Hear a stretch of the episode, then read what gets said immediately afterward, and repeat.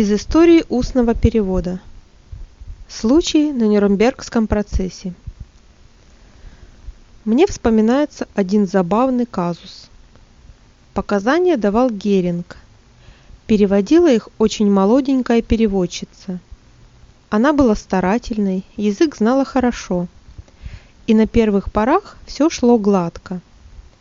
Но вот, как на грех, Геринг употребил выражение Политика троянского коня. Как только девушка услышала об этом неведомом ей коне, ее лицо стало скучным. Потом в глазах показался ужас. Она, увы, плохо знала древнюю историю.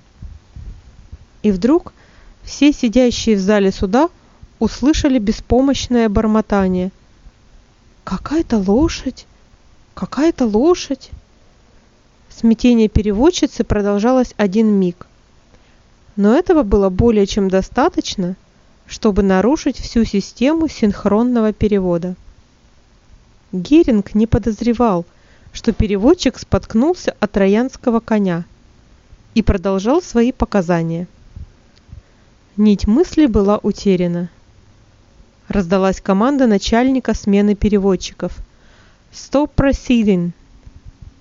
Напротив председательского места загорелась, как обычно в таких случаях, красная лампочка. И обескураженную переводчицу тут же сменила другая, лучше разбирающаяся в истории. Однажды в сложном положении оказался писатель Львов, переводивший в первые послевоенные годы немецкие трофейные фильмы – начальнику Главного управления кадров Министерства обороны генералу Голикову. Как-то раз, к своему удивлению, он обнаружил, что вступительные титры фильма не на немецком, а на французском языке, который он знал очень плохо. Тем не менее, он не растерялся и кое-как их перевел. Но вот начался фильм – и на него обрушилась французская речь, которую он совершенно не понимал. Как быть, думал он, сознаться? Но тогда генерал спросит, что же вы до сих пор переводили? И Сережа пошел в банк Он решил создать свою версию фильма. В конце произошла неувязка. Человек, которого он принимал за брата героини, пошел с ней под венец. Сережа сочинил историю о том, что тот человек на самом деле оказался не братом героини, а усыновленным подкидышем. И поэтому препятствия к браку не было. Эта история имела неожиданное продолжение. Генералу так понравился фильм, что он захотел посмотреть его еще раз. Но Сережа был болен, и вместо него послали коллегу, владевшего не только немецким, но и французским языком. Фильм был несложный, и он спокойно и уверенно переводил. Вдруг генерал велел прекратить показ фильма. «Уберите этого халтурщика», — приказал он. «Он какую-то чушь несет». Вот тот, который до него переводил, вот тот был молодец. Еще раз о находчивости — или смелость города берет. В историю вошел случай, когда переводчику ООН пришлось переводить речь японца, который рассказал совершенно непонятный для европейца японский анекдот.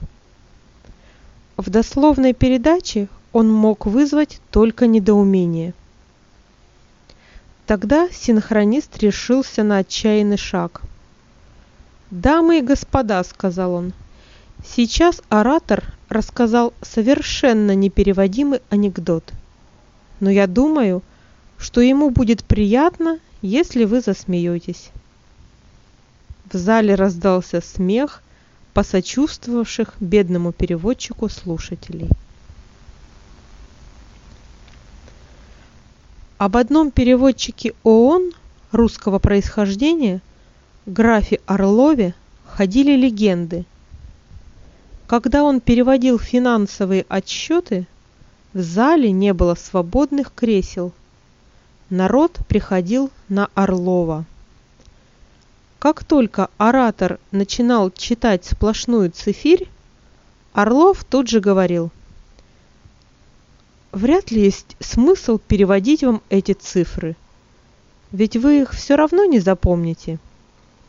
Поэтому мы с вами проведем время гораздо лучше, если я вам расскажу пару последних анекдотов». Иногда докладчик с удивлением смотрел на аудиторию, когда в самом неожиданном месте в зале раздавался смех. Как только оратор переходил от цифр к тексту, Орлов прерывал анекдот, обещая досказать его при первой же возможности.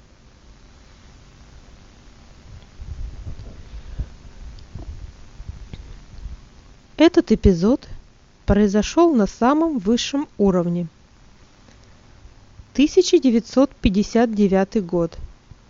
Совещание руководителей коммунистических партий в Москве. Только что выступил Хаджа, руководитель албанских коммунистов. Он резко критиковал Хрущева за то, что КПСС сокращает помощь Албании. Никита Сергеевич Хрущев краснеет – его небольшие глазки становятся еще более колючими. В тот момент, когда я сажусь в будку синхронного перевода, он встает и, еле сдерживая себя, начинает тихо говорить.